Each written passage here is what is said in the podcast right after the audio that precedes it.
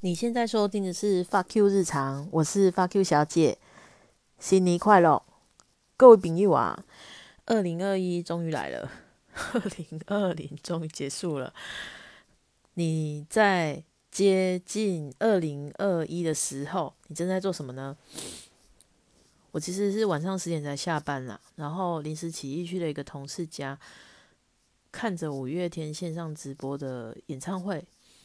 然后看着我的同事打麻将，讲一些废话干话，这就是接近四十岁的跨年日常。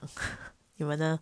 我一直在想说，我的后台写我的听众分布在十八到四十四岁，哇靠，这个认觉太广了吧？但是大部分是在二十八到四十四岁之间。如果你跟我差不多年纪，你的跨年到底在做什么？我小时候是不要管疫情的哦。我们小时候没有疫情这件事情的时候，是下班冲去，比如说金明一街，台中有个金明一街，现在已经 蛮废弃的吧？我在想，很多商店都倒了，但是以前它是很热闹的。然后还会在，比如说春水堂前面啊，某一个诶边边角角，它就挤满一堆人，大家一起在那边倒数。可是。倒数的时间是对的吗？没有人 care，反正就是要有一堆人一起数，十九八七五六七三，哎，七十九八七六五四三二一，哦，新年快乐！然后没有像老外那么矫情拥抱了，但是就是开心。然后渐渐的，我就在国外跨年嘛，跨年也是一样，就去 pub 啊，然后喝酒啊，大家一起倒数。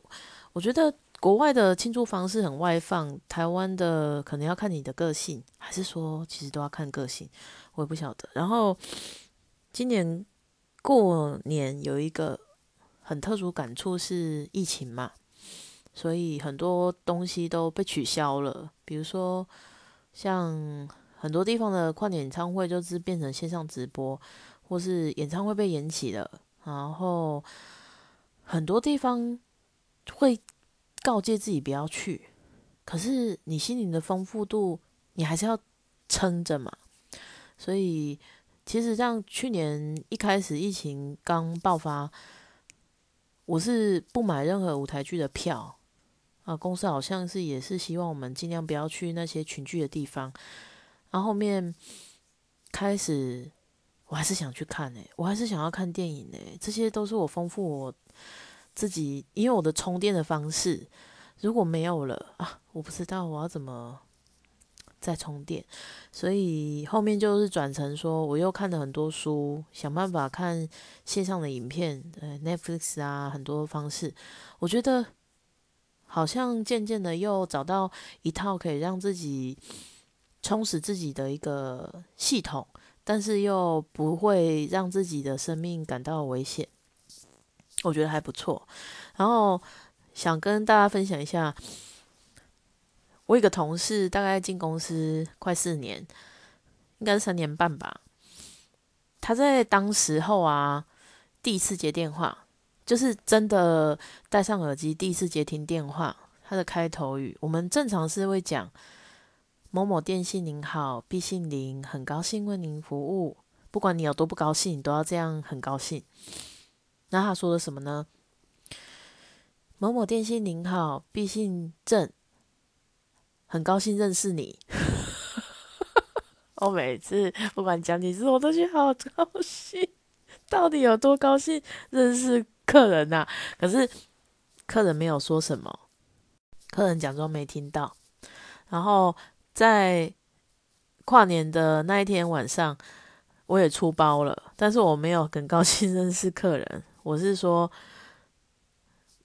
毕姓林很高兴为你服务了。然后我心想说，干那个乐是哪里来的？我怎么会说出了啊？哎，客人一样装没事，所以我更加确定一件事是，客人没有在听我们讲话。唉，没关系啦，反正我有帮他们把事情做好就好了。然后呢，我很久没有更新了，主要是。我在作废嘛？作废 不是作废，我在废物人生中。然后一直在狂看 Netflix。最近我把 Netflix 的前三名影集都看完了，然后看了一些电影，然后期待一月一号以后会有新的影集上片。我就突然觉得说，这样好像也不错啊。为什么我可以现在这么爽？就是我没结婚没小孩，然后钱好像赚的还行，不会。为钱奔波，又可以住家里，我应该要很感恩呐。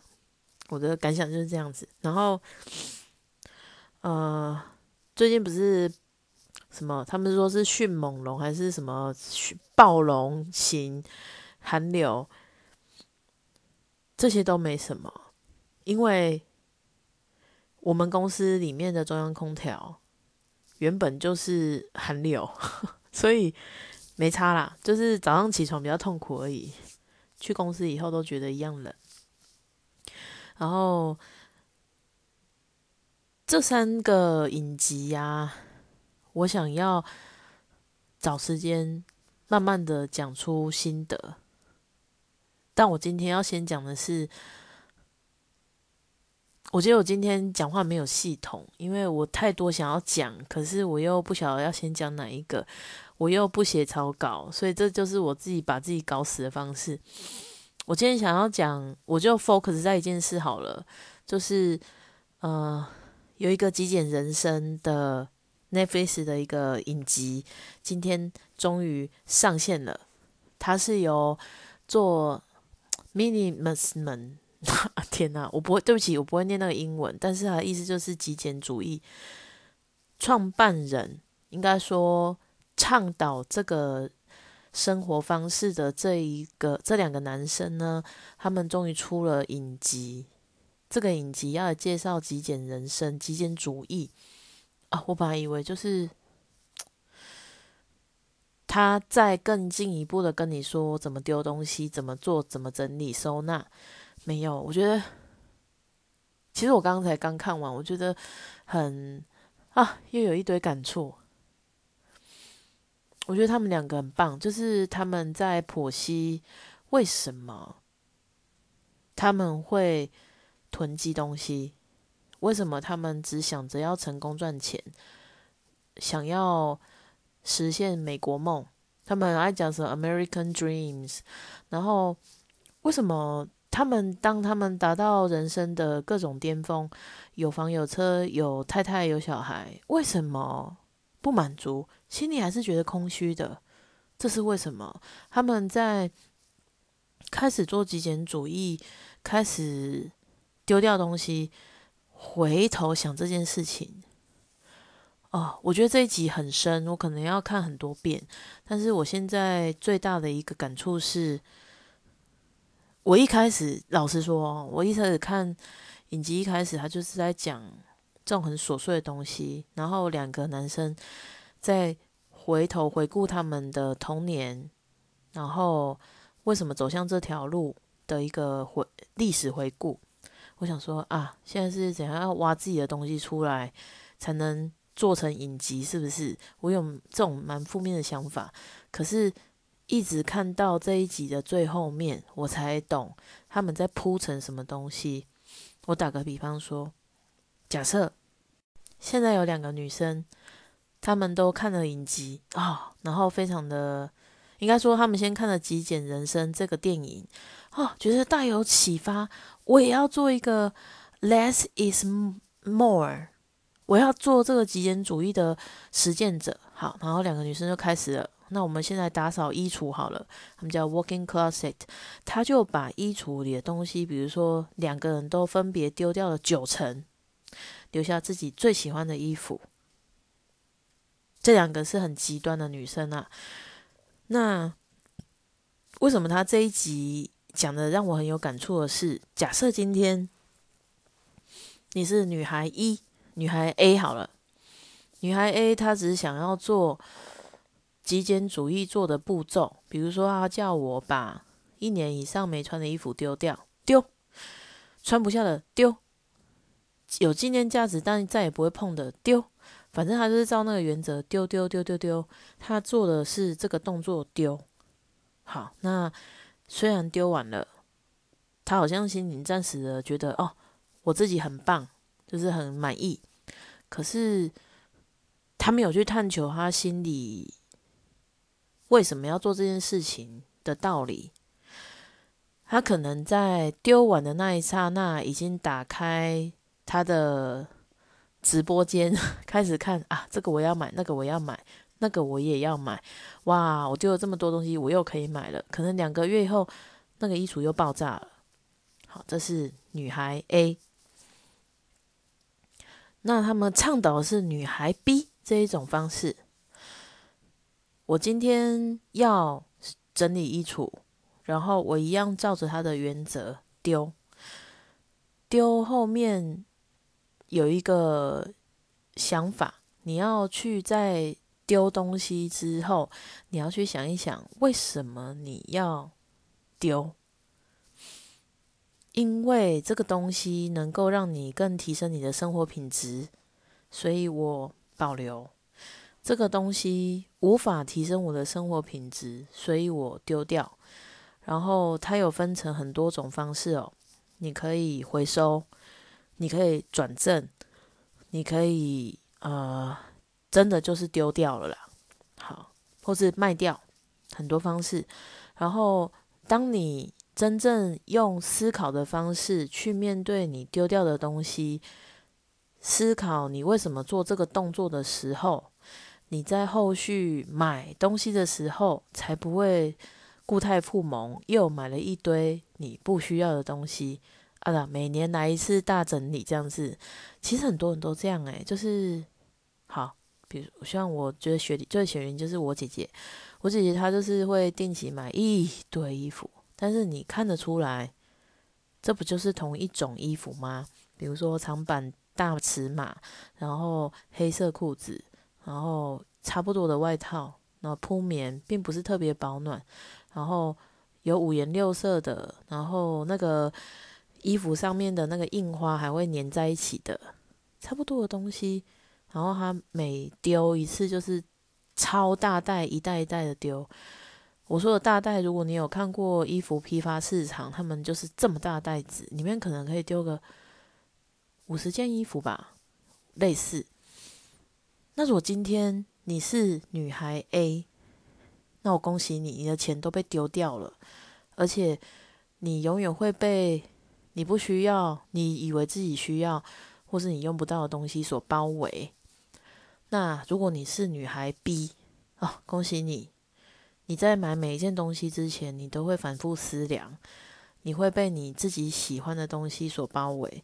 这就是他们这一集，我觉得花那么多时间铺这些梗，告诉你他童年发生什么事，他为什么会选择走极简主义，最大的因素。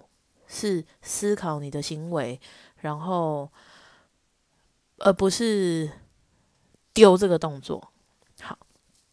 然后他们有讲到一个重点是：当你的物品越少，你能关注的非物品越多。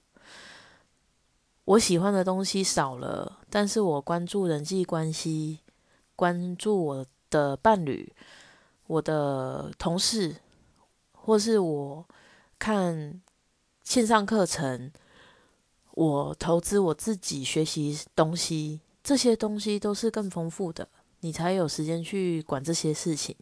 然后他又讲说，他们两位呃丢东西的部分历程各有不同。那第一位他是呃好，我们叫他短发好了啊，另外一个是长发。这两个，对不起，我真的不会记老外的名字，但是我非常喜欢他们两个，我会想办法去记起他们的名字。好，那短发呢？他就是 American Dreams 已经达成了，然后他的母亲也退休了以后，得到重病，一年后死掉了。那所以他就飞到另外一周，还要去处理他妈妈的遗物。然后我突然就想到，哎，有一个零杂物 Phoenix 这个女生，Felix 应该是 Felix，Phoenix 是孔雀，凤凰不是，所以她是 Felix。她也是，呃，家庭因素，妈妈有囤积症。后面他去整理妈妈的遗物的时候，花了很长的一段时间。我那时候一看，天哪，这个男的短发，短发要用多少时间去整理呢？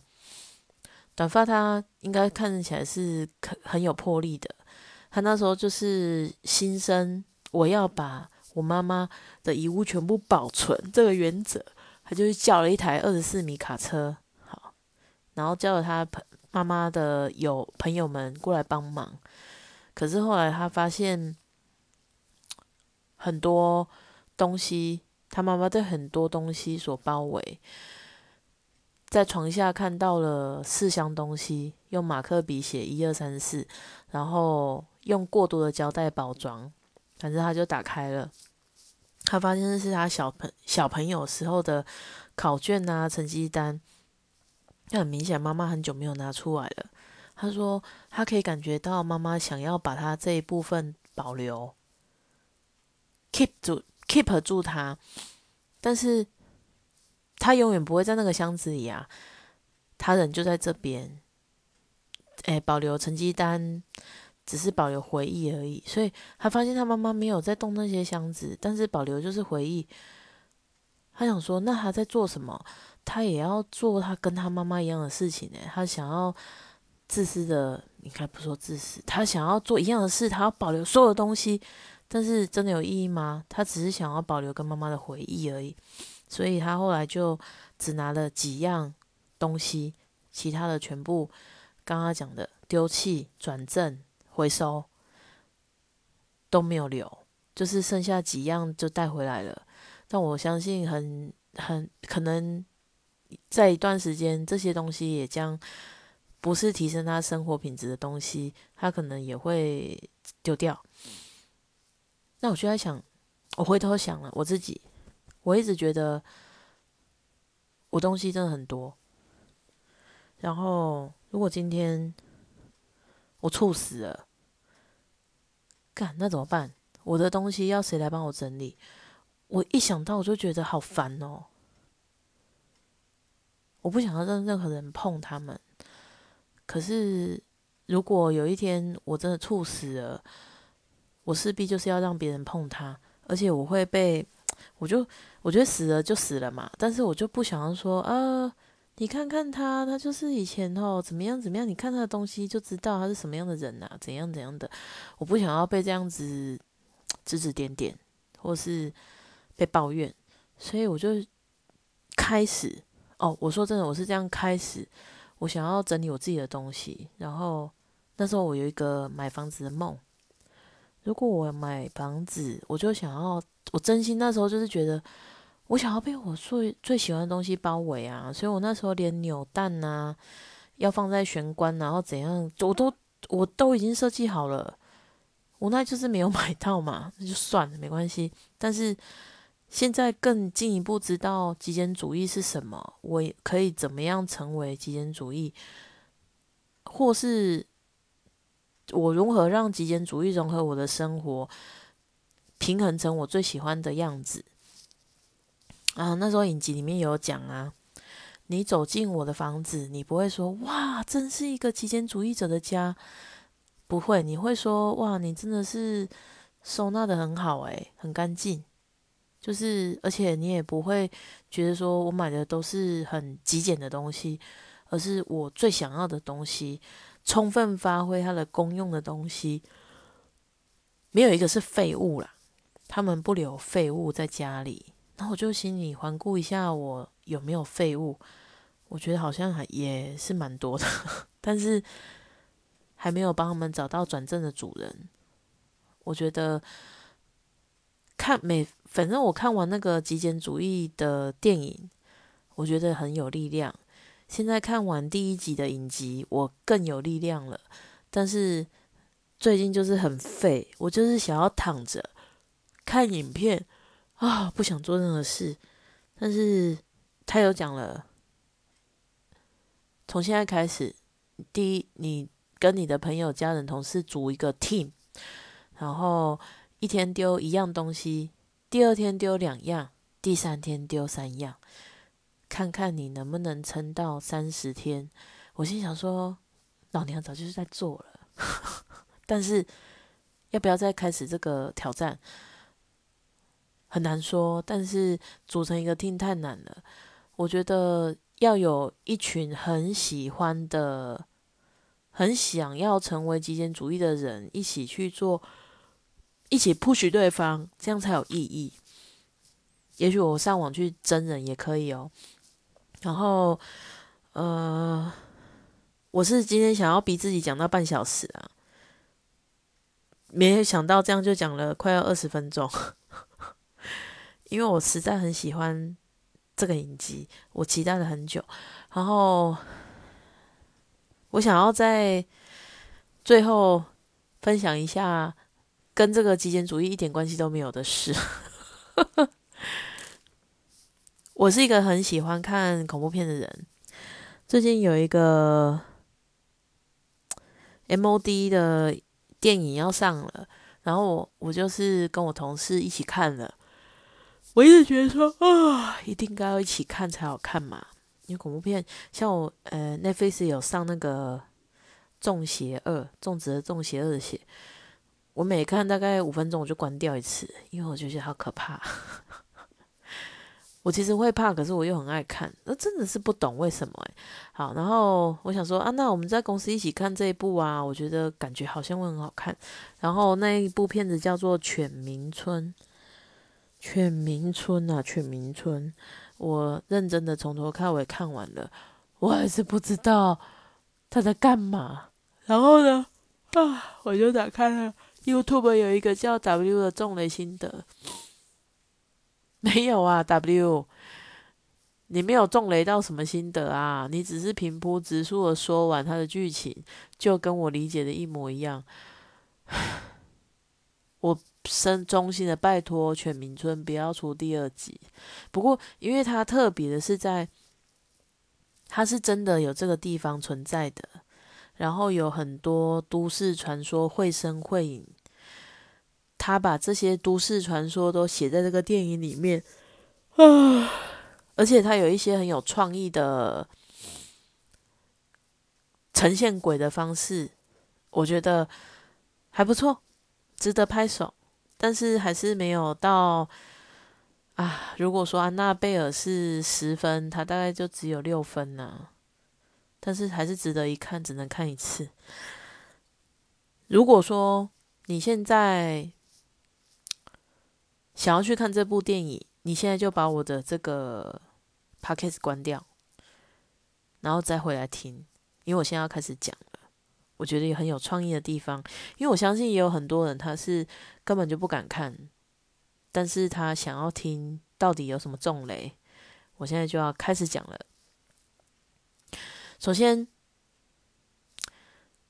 他让小朋友演看到鬼的样子，我觉得很屌。就是小朋友对你摇摇手说拜拜，可是他眼睛根本没有看着你。他是看着更远或是旁边的地方，黑人毋知人都会感觉讲，哎，记得是咪拖坑？啊，明明我人伫家，其实他是在看另外一个鬼魂。好，然后呢，再来就是他有一幕是犬鸣村这个桥，红色的桥这边有一个电话亭，这个电话亭是都市传说里面的其中一个很有名的据点，然后。就有三个男生死在这个电话亭里面。啊，第一个男生呢，他是先骑车骑到这边，然后啊，他机车就坏掉了，好可怜哦。你看，如果是他如果生在台湾，他就没有这些困扰了，因为我们机车行超多的，还可以叫道路救援，鬼就无法趁虚而入了。然后啊，我一直过敏，很抱歉。然后呢，他就用公共电话打电话给那两个朋友说：“哎，我车子在电话亭这边呐，啊，我坏掉了，你们可以来接我吗？哦，快点来啦，这边真的好恐怖哦。然后挂掉了嘛。然后那两个男生就哈，好啦，你在哪？我去接你。我就想说啊，为什么不用手机打？因为搞不好他没有，我也不晓得。反正犬鸣村他的那个故事背景好像是蛮早以前的，但是那时候拍里面的一些剧情，比如说有呃打光镜，就是那种圆形那种直播组会拍的那种打光镜，我就有点搞不清楚他的故事背景。反正呢，这个机车坏掉抛锚在。桥旁边的电话亭，这个男生就打电话给他们，请他们来载，然后就是开车嘛。好，等他们到了电话亭这边，诶，阿黑的机车诶，机车难敌的啊，没去呢。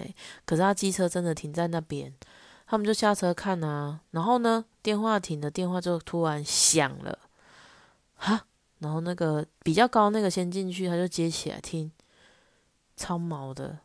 他说：“喂，哎，我在我我是谁啦？我在那个桥这边，红色桥这边。哦，我机车坏掉啊，你们可以来接我啊！哦，这里超阴森的，你们赶快来啦！好，然后他觉得很奇怪，这怎么跟刚刚接电话的时候讲的话一模一样？好，然后那个男的听完说，矮的那一个就问他说：谁啊？”他说：“哎，好像是那个骑机车那个男的，对不起，因为我都不记得他们的名字，我们就叫机车男啊，就机车男哎。”他就接起来又听，喂，他又讲了一次：“哎，我机车男啊，哎，我机车坏在桥这红色桥这边，你们可不可以来接我啊？哦，你们快点来啦，这里真的好阴森哦。”讲一模一样的话，好像在录音机一样，你知道吗？然后又听了一次，又讲了一轮，然后。电话亭那个玻璃门突然就啪关起来了，然后他们就出不去，就一直拍，一直拍，一直拍。然后呢，突然间，那个玻璃的，就是内墙玻璃墙上面开始有啪啪啪啪啪一些手印，然后高的那个就去回了一下那个手印，哎，那手印就被他抹掉了，他是啪啪啪啪啪在里面的，哎。不是外面哦，我觉得这里超有创意的。然后呢，诶，开始电话亭里面就出现有水，然后就淹起来了，然后他们俩就淹死在里面，超扯的啦。然后中间有一幕就是，诶，导演要让我们看为什么他们出不去，因为外面有一堆人一直在拍打电话亭，应该说一堆灵体，所以他们也推不开门，他们俩就在里面死了。但是验尸的时候，就是人家来发现尸体的时候，里面有三具尸体，也就是机车男、高的跟矮的啊，我觉得超有创意的。其他的东西我就开始觉得不合理、不畅通，剧情有奇怪的地方，但是都不重要啦。重要就是它其实是最近算是品质很好的一部日本鬼片。又有创一些创意，但是他可能是他想要把这些东西串成一个故事，然后就很多东西不合理，没有办法解释。哦，所以 W 重的心得，我觉得没有想什么也是很合理，因为这真的是没有什么重点，也没有什么雷。那值不值得看？如果你喜欢看个鬼片的话，我觉得你可以去看一下。但是就看一次就好，也不要太认真，就是一边玩游戏一边看。但是你要听得懂日文啊，所以不要，你就是看，你就是啊斜眼看一下看一下，跟朋友聊个天继续看，然后不要太专注在剧情的走向，因为那些都没有逻辑，也不重要。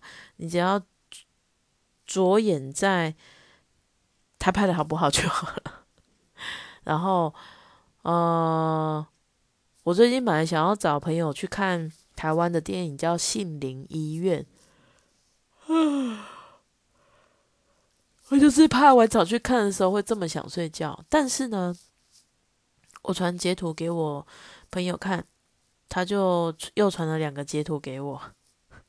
我传的是场次的截图，他传给我的是下面的评论。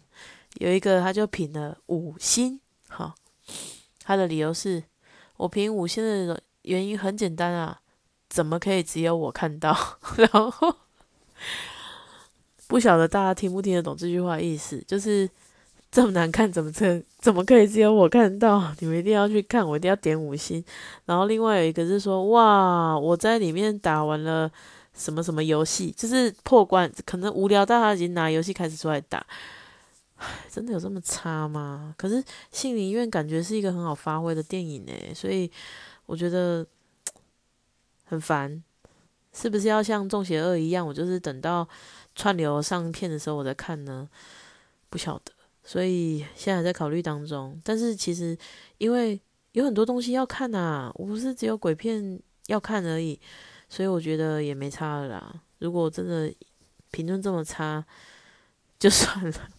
我记得以前有一个松隆子，他后期他有演一些鬼片跟一些，他以前是算玉女嘛，他都会演偶像剧里面的女主角，后面就开始演惊悚片，然后演那个比较社会议题的，比如说，呃，我想一下那一部片叫什么，想起来了，那个。那个是东，就是有一个小说改编的，叫做《告白》。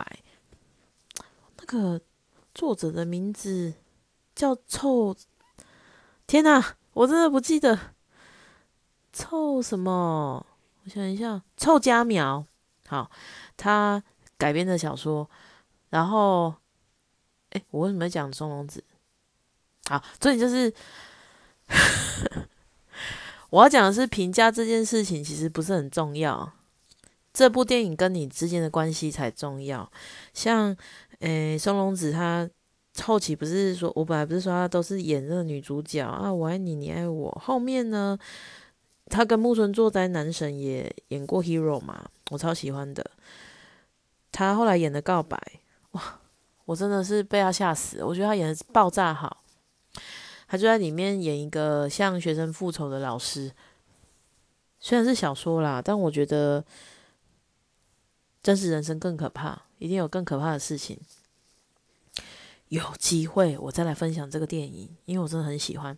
然后重点不是他，重点是他后面又演了一个电影，叫做《来了》。在二零一八年的时候，这个《来了》，呃，应该说还有。它也是小说改编，叫做《邪灵》，邪恶的邪，来临的临，然后我们就叫来了。真的，我们翻的真的莫名其妙。好，然后呢，这个来了，它是有有一个，就是类似啊，我想一下，我要怎么讲？它我反正重点就是，我觉得它很精彩。可是很多人觉得它是烂片，我不管，它就是好片。在在我跟他的电影这些之间，就是好片。它里面男主角是齐木木齐夫木聪，帅啊，很帅的。然后里面除了讲来了鬼来了以外，他有讲姐姐跟妹妹的关系，太太跟先生的关系。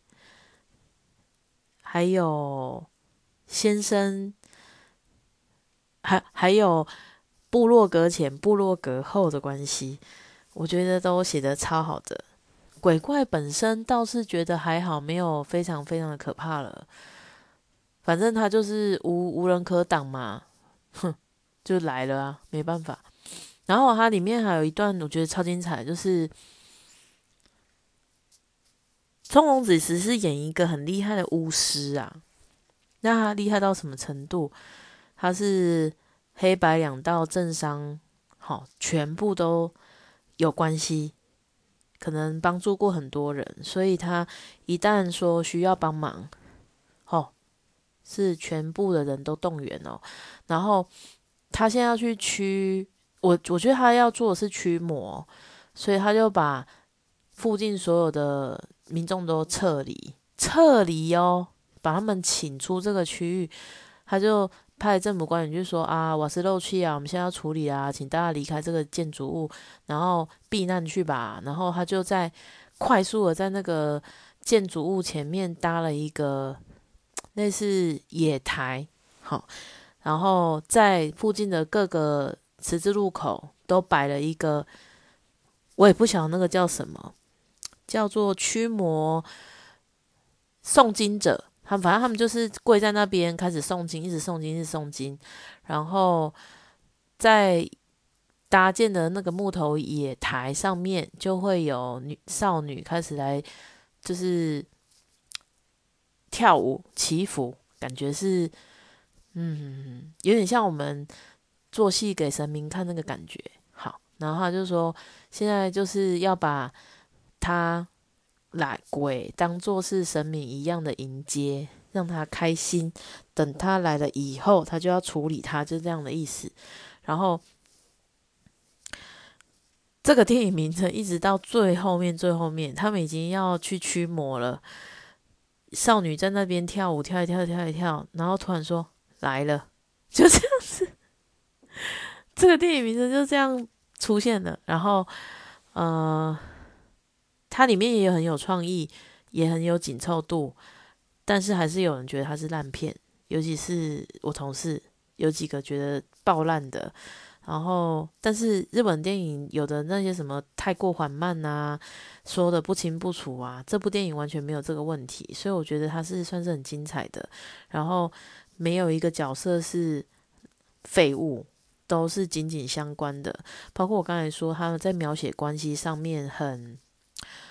很棒，比如说，呃，吉福木虫其实是演一个爸爸嘛。那在日系的公司里面，男生就是会赚的比较多，女生就比较少，因为他们觉得女男生是经济支柱，所以他要养家嘛，所以可能妈妈在家里面是做家庭主妇，她又没有收入，所以男生的收入都会特别多。然后他就做一个小主管，一直往上爬，然后还有买房子啊，然后生了小孩啊，然后哦，非常完美。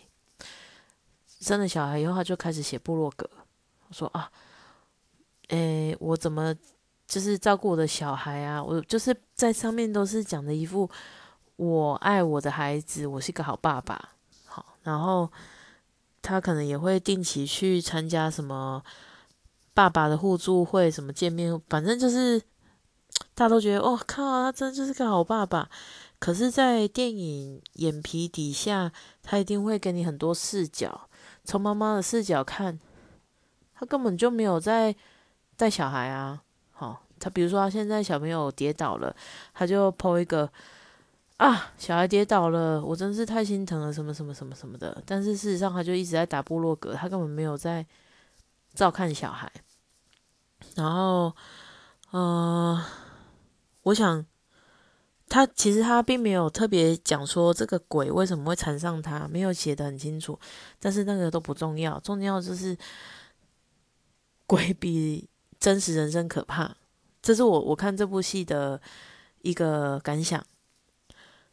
如果比起来，来了比 全民村高明很多倍，但是。都很有创意，所以我觉得我都会支持，因为我就是鬼片拥护者。然后，呃，为什么讲到这边来了？好，反正我的意思就是说，一个电影给你的带来的影响关系，都不是别人一句话“这真是个烂片”可以去做呃结论的。因为只有你自己看过这个电影，你才能知道它有没有带给你什么。当然，好的电影很多人推崇的，我们就去看看。但是《心灵医院》这种电影，我觉得完全只能说是兴趣使然，想要看的，所以我可以搁着。但是我总有一天还是会把它看完。再怎么烂，我还应该还是会找出一些。可以称赞的地方，这就是其实我是这个呃，二零二零一年我的一个目标之一，就是我希望我看事情都看光明面，然后找出它好的那一方面。要怎么样 找出任何事情的光明面？比如说，我现在去吃了一个难吃的东西，食物，然后我可能要说啊，还好他蔬菜很多，很健康，就是要想办法找出好的那一面讲。哦，我觉得我今天讲太多，就分享到这边。但是，呃，主要今天还是会讲到就是极简主义这件事情，还有分享这个影集给大家看。如果你有 Netflix，请你去搜寻极简，它就会出现这一个影集。它现在在一月一号就是先上了第一片，我相信它会后面有很多很多的，它就是分批上嘛，所以到时候。也许你可以在这个影集里面找到很多属于你自己的方式啊！你看，我还是讲极简最有精神，讲电影都一直在打哈欠。但它里面有很多方式是你可以入门的，比如说像短发，它就是一天丢一个东西，然后慢慢整理，几个月慢慢的养成。然后长发呢，它不是，它是用 party 式的打包方式。比如说，我现在把我所有东西都打包，然后都放在箱子里面，外面就是用麦克笔标记这是什么。比如说，客厅第一个抽屉，哦，客厅第二个抽屉，然后床单、衣服，然后诶，吉他，好，椅子，好，他就写的很清楚。然后在未来的时间里，他只拿出他真正需要的东西。哎。我觉得这个听起来很熟悉，就是之前有一个男的也是，哦，那电影我还没看，我希望这，我希望有人可以好心一点去出中文字幕啦。他就是在讲说，有一个男生他突然失恋吗？西班牙的电影吧，他就把所有东西都放在仓库里锁起来，然后他每天。只能拿一件东西出来，最重要的。好，第一天他就拿了衣服，因为他是全裸的哦，超扯。好，然后第二天去拿个什么，第三天拿个什么，结果他发现需要东西根本没那么多啊，所以他就可能得到了很多感触吧。啊，我我决定有关于极简的东西，我要写一些逐字稿。然后我再跟大家报告，不然就是会感觉喃喃自语，然后没有个系统，我自己也对自己生气，这样是不行的。但是还是很先期望大家去去看那个影集。然后，如果你有任何想要分享给我的，或是你已经是极简主义者、实践者跟成功者、内化者，拜托你留言给我，然后给我一点意见，让我们一起成长。谢谢你今天的收听。祝你新年快乐！我是发 Q 小姐，再见。